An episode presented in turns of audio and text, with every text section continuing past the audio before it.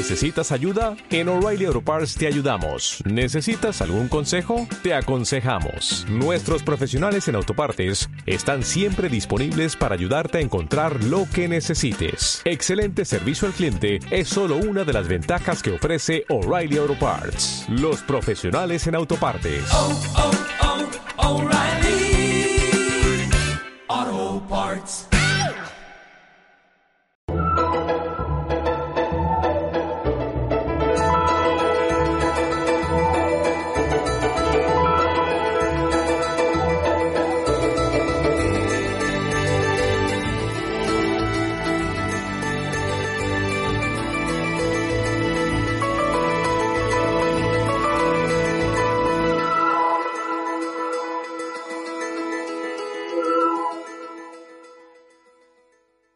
Hola amigos. Ya hemos visto en los programas anteriores que Dios existe y que además creer en la existencia de Dios es lo más inteligente que podemos hacer, lo que nos da esperanza, lo que nos da fuerza, lo que nos da unas raíces para afrontar las tormentas de la vida sin que éstas nos desgajen. Así lo han hecho los hombres de todas las épocas y así lo sigue haciendo la inmensa mayoría de los hombres y mujeres de hoy en día. Esta fe en la existencia de Dios y esa fe en la existencia de Dios es también la fe en que este Dios que existe ha creado todo lo que existe. Lo ha creado por amor, lo ha creado bien. Y de entre todo lo que ha creado, lo ha creado sobre todo pensando en el hombre. Hoy hablaré en este programa sobre esta creación del hombre. Este Dios que crea es el Dios Todopoderoso y esto nos da una gran libertad. Yo creo que de hecho es la fuente de la libertad. ¿Por qué? Pues porque este Dios que crea, este Dios Todopoderoso, significa que no tenemos que estar buscando a otros dioses, que no tenemos que estar y no debemos estar adorando a otros dioses, sometiéndonos a otros dioses. El hecho de que el Todopoderoso sea bueno, del hecho de que el Todopoderoso sea amor, nos da una gran tranquilidad. Imagínense si el Todopoderoso fuera el demonio, sería realmente espantoso. En cambio, el Dios amor es el Dios que tiene todo el poder. El amor es lo más poderoso que existe en la creación. Esta es una afirmación fundamental para nuestra vida. Nos da una gran paz, repito, y nos indica un camino. Además de que nos impide eh, dejarnos llevar por los intereses de los poderosos del mundo que quieren siempre que el hombre no, no proteste demasiado. En el fondo, el objetivo de esos poderosos vendría a ser aquella granja de Orwell, donde los animales eh, no se quejan, no protestan y se dedican simplemente a producir para que sus amos saquen buenos beneficios de ellos. Ahora bien, este Dios que existe, que crea y que crea porque es amor y porque tiene el poder para hacerlo, ¿podemos decir algo más sobre, sobre esta creación de Dios? Hay que decir algo más, no solamente crea, sino que mantiene la existencia. Es decir, mantiene a lo que ha creado, lo mantiene vivo, lo mantiene existente. Y lo va a hacer porque va a poner unas leyes. Unas leyes dentro de la creación crea y establece unas leyes que regulan la existencia de esa creación para que la creación siga existiendo. No crea y abandona, sino que gracias a unas leyes, gracias al orden que pone en la creación, esta creación continúa su existencia. Veamos este texto del catecismo. Realizada la creación, dice el catecismo, el número 301, Dios no abandona su criatura a ella misma no sólo le da el ser y el existir, sino que la mantiene a cada instante en el ser, le da el obrar y la lleva a su término. Reconocer esta dependencia completa con respecto al Creador es fuente de sabiduría, de libertad, de gozo y de confianza. Es decir, Dios crea, Dios mantiene, crea unas leyes que van a permitir mantener la existencia de esa creación. Esto lo ha intuido el hombre desde el principio. Por ejemplo, los antiguos hablaron de la proporción áurea que, establecía una relación entre todas las cosas y fue fundamental para los arquitectos, para los escultores, para los pintores. Eh, que hay que citar a Leonardo da Vinci, por ejemplo, refiriéndose a ella y desde luego no era el primero.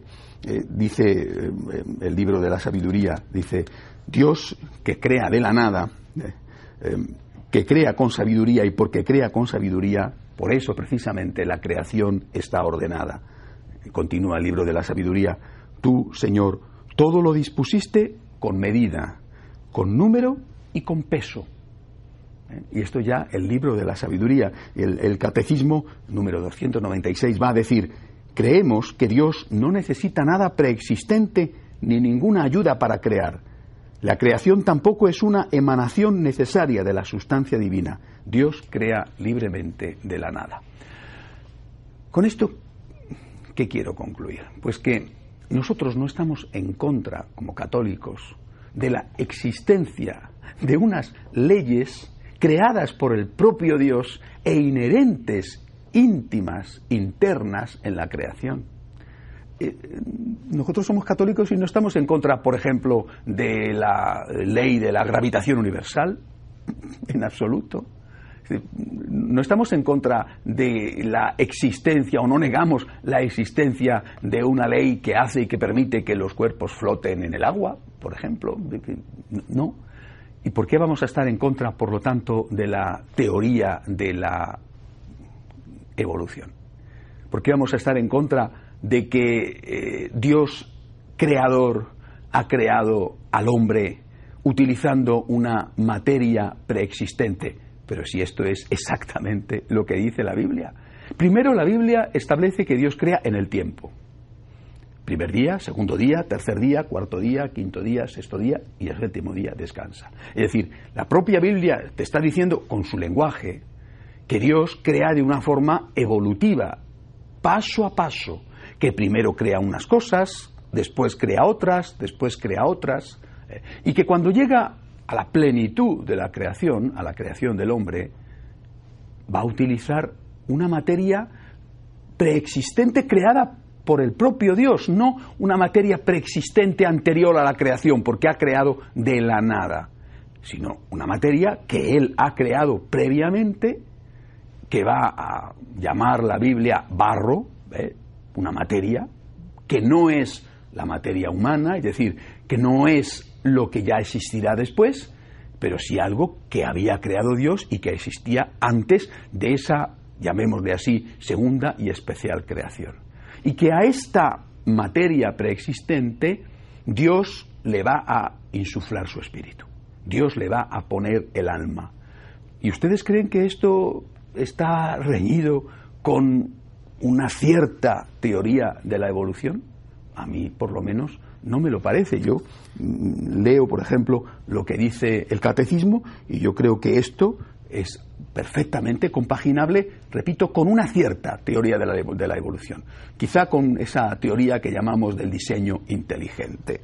Dice el catecismo, la persona humana, creada a imagen de Dios, es un ser a la vez corporal y espiritual.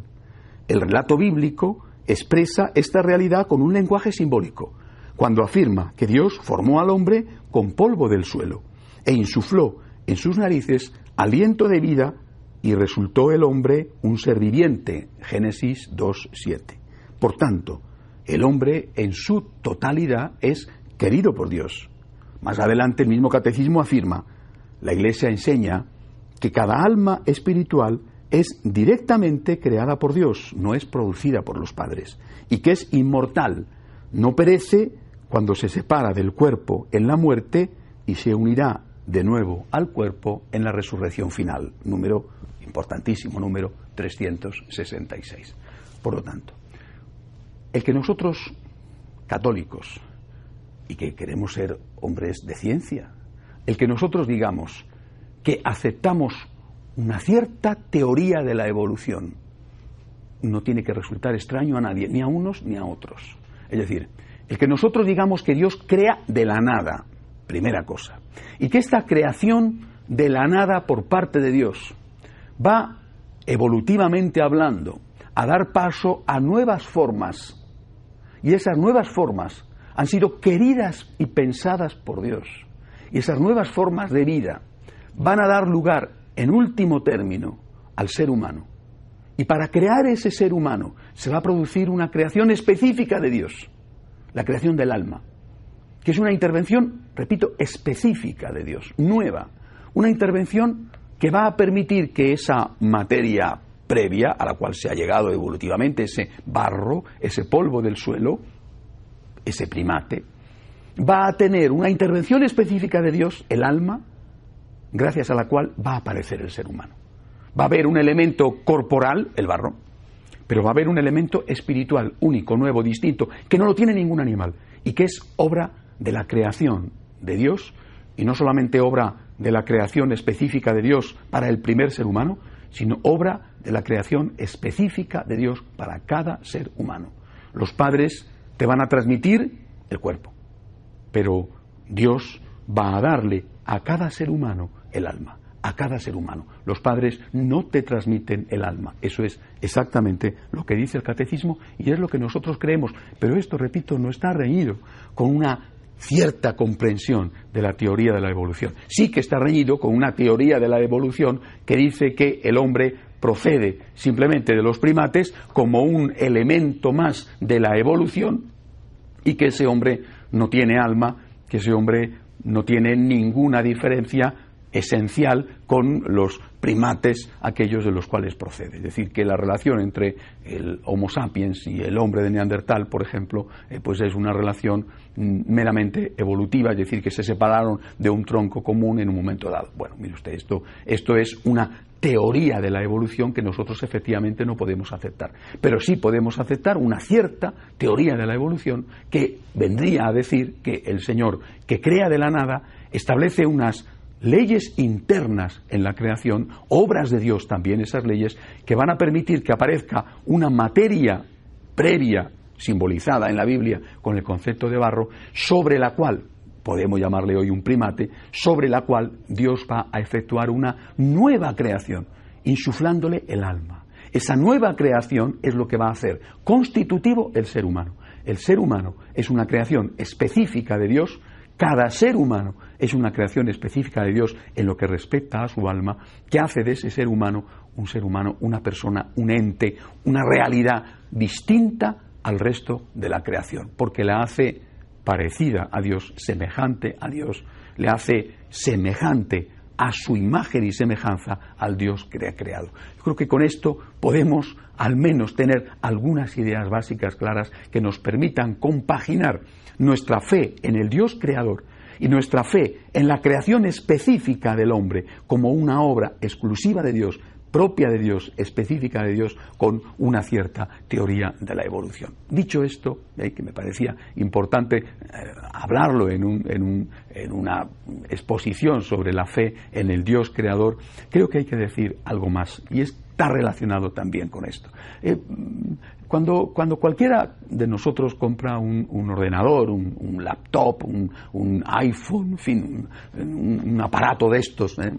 bueno, pues sabemos que viene con un programa interno, ¿eh? lo que llamamos el software. Bueno, perdonen que use estas expresiones que quizá a alguno le pueda resultar extraña o desconocida, pero que ya estoy seguro de que a la mayoría le resultan habituales. Cualquier ordenador, cualquier laptop, cualquier portátil eh, tiene un software, tiene unos componentes internos que le van a permitir funcionar, de lo contrario sería una caja tonta. Bueno, ese software es la base y después ahí se van a poder poner distintos programas que te van a permitir usar ese ordenador. El ser humano también, el ser humano creado por Dios, creado específicamente por Dios, insisto, ¿eh? no es el fruto evolutivo de la creación, ni siquiera es el fruto evolutivo de unas leyes creadas por Dios, sino que la materia prima, la materia básica, el barro, ¿eh? es el fruto evolutivo de una ley expuesta por Dios, creador de la nada, pero que llega un momento en que Dios interviene específicamente en el primer ser humano y en el resto de los seres humanos para darle el alma, que es lo que va a hacer a ese primate un ser humano naturalmente con unas condiciones biológicas que le hacen también distinto del resto de los primates, más evolucionado, más capaz de tener, por ejemplo, inteligencia. Pero cuando este ser humano nace, es como cuando, perdone la comparación, que puede ser estúpida y odiosa, es como cuando tenemos un ordenador. Viene ya con un software, viene ya con unas leyes internas de funcionamiento.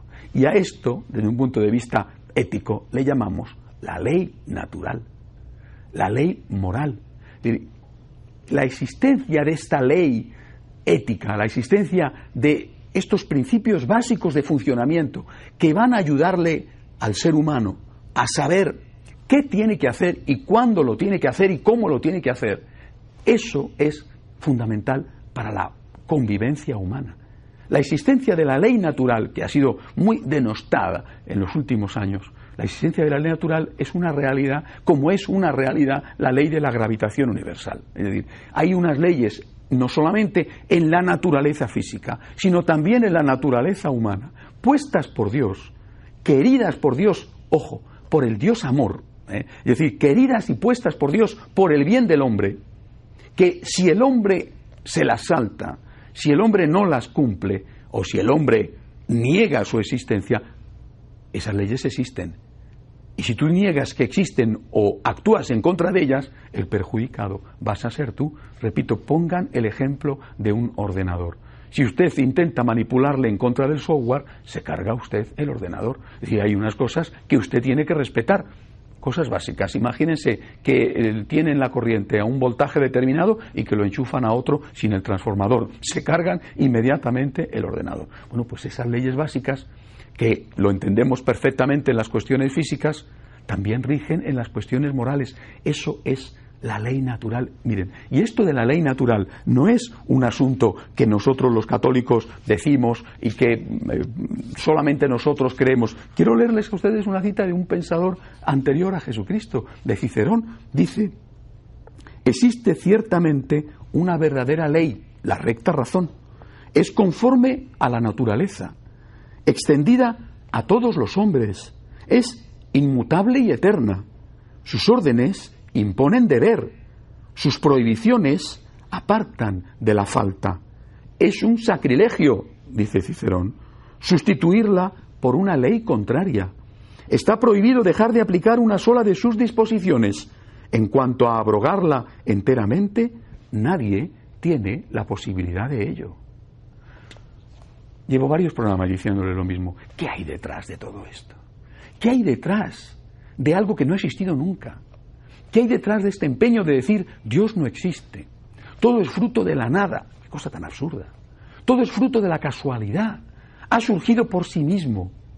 ¿Qué hay detrás del empeño de decir que no existe ningún tipo de ley moral? ¿Qué hay detrás del intento de convencer a tantos en Occidente, no así, desde luego, en otras partes del mundo? ¿Qué hay detrás del intento de convencerles de que no existen las leyes morales objetivas, de que no existe la ley natural. Pues, pues es lo que, lo que decía Cicerón antes de Jesucristo. Está el intento de poder manipular al hombre. Y este, este pensador, sabiendo cuál era el objetivo, y teniendo que enfrentarse él también con los poderosos de su época que se deificaban, los emperadores se hacían dioses, es decir, querían hacer creer a los demás que ellos eran dioses precisamente para poder manejarlos mejor, pero ni siquiera ellos se atrevían a decir que no había unas leyes básicas que tenían que respetar. Y sin embargo, hoy en día, los nuevos emperadores, los nuevos dioses, pretenden decirle al ser humano que todo es relativo, que no existe ninguna ley moral que tenga que ser respetada por sí misma. Y por lo tanto, concluyen los parlamentos no tienen ningún punto de referencia fuera de sí mismos. No existe ninguna ley que un Parlamento elegido democráticamente o supuestamente elegido democráticamente, no existe ninguna ley que un Parlamento tenga que respetar. No existe ningún límite a la voluntad de los parlamentos. No existe ninguna ley que un Parlamento tenga que decir esta ley no la podemos aprobar, porque va en contra de la ley natural. Este es evidentemente el objetivo. Esto es lo que se está buscando. Se está buscando dejar al hombre, al ser humano, totalmente a la intemperie. Y esto es presentado de una manera agradable, porque es presentado con el título de defensores de la libertad. Es decir, estas personas te han dicho, tú eres libre, y porque eres libre puedes hacer exactamente todo lo que quieras. Porque eres libre, tú puedes decidir por ti mismo, sin ninguna referencia a nada ni a nadie, qué es bueno y qué es malo. ¿Les suena a ustedes esto a algo? Es que este no es el pecado original? ¿No fue esto lo que le dijo la serpiente a Eva y a Adán? Cuando la serpiente habla con Eva, supuestamente de una manera amigable, ¿eh? sabiendo ella a lo que iba, a separarles de Dios. Cuando la serpiente habla con Eva, no le dice, ¿estáis bien? ¿A gusto? ¿Contentos? Sí, por supuesto. Estamos en el paraíso. ¿Y podéis hacer lo que queráis? ¿Vuestra libertad no tiene límites? Y Eva no le va a decir a la serpiente, pues podemos hacer prácticamente todo. Pero sí, efectivamente, nuestra libertad tiene un límite. Y qué incómodo es tener un límite, aunque sea solo un límite a la libertad. Pero puede existir la libertad en cuanto tenga un solo límite. Esta es la tentación. Entonces Eva cae en la tentación. ¿Cuál es el límite? Dios solo nos ha puesto uno. Nos ha prohibido comer del fruto del árbol de la ciencia del bien y del mal. Uy, una frase muy larga para entenderla del todo. Traduzcámosla. Dios nos ha prohibido decidir por nosotros mismos qué es bueno y qué es malo. Más aún, nos ha dicho Dios, si coméis del fruto de ese árbol, moriréis sin remedio. Tremendo. Advierte el Señor por amor, si coméis del fruto de ese árbol, moriréis sin remedio. O sea, si decides por ti mismo qué es bueno y qué es malo, te vas a destruir. Desde el momento en que tú cambias la configuración del ordenador, vas a dejar al ordenador sin posibilidad de funcionar. Puedes poner tal o cual programa, pero el software de base no lo puedes tocar, porque entonces acabas con el ordenador. Esto es la ley natural. Estos son los principios básicos. Y esto es lo que están intentando que el hombre pierda. Para manipularle, por supuesto. El último intento y el último objetivo, repito, lo he dicho ya en otro programa, el demonio, enemigo del hombre para destruir al hombre, lo que intenta es decirle, el bien no existe, el mal no existe, todo es subjetivo, todo es relativo. Decide por ti mismo qué es bueno y qué es malo. No tengas límites a tu libertad. Si tú quieres decir que poner una bomba es bueno, ponla. Es el demonio el que lo dice. ¿Y quiénes son los que lo creen? Por ejemplo, los terroristas. Claro, para los demás para los que experimentan las consecuencias de la bomba, eso es espantoso, pero el terrorista va a encontrar un motivo de justificación, el que sea, ¿eh? su religión, su patria, su clase social, su economía, lo que sea. Pero va a encontrar una justificación para aquello que hace. Y va a decir tranquilamente que lo hace por el bien común. Y que es incluso a sus propios ojos o a los ojos de su grupo, es un héroe el responsable de haber matado a miles de inocentes o a cientos de inocentes es un héroe. Lo va a decir y se lo va a creer. Eh, y otros dirán, ¡qué barbaridad! Pero ¿cómo pueden decir los terroristas que mm, hacer un atentado terrorista es bueno? Pero esos mismos que dicen que es malo hacer un atentado terrorista que provoca mm, muchísimos muertos inocentes, esos mismos, o una parte de esos mismos, justifican el aborto una parte de los que dicen no al terrorismo están diciendo sí a la muerte de un inocente. ¿Y por qué lo están diciendo? Por los mismos argumentos que el terrorista, porque no existe el bien ni el mal para ellos. Porque para ellos el bien y el mal es una cosa totalmente subjetiva. Es decir, sin darte cuenta, seguramente que sin darte cuenta, cuando estás diciendo que el bien y el mal objetivos no existe, que no existe la ley natural, que el Dios que ha creado todo, e-, ese Dios no ha dejado unas normas básicas de funcionamiento para que sus criaturas puedan existir sin ningún problema y puedan no hacerse daño, puedan convivir. Cuando dices eso, en el fondo, estás justificando, aunque no te des cuenta, del mismo modo el terrorismo que el aborto. Tenemos que llegar a una conclusión y quisiera terminar este programa de hoy con esa conclusión. Respetemos estas leyes básicas. Respetemos al Creador. Aceptemos que este Dios creador, este Dios que ha hecho las cosas porque las ama, las ha hecho bien. Y que este Dios creador ha puesto estas normas básicas por nuestro bien.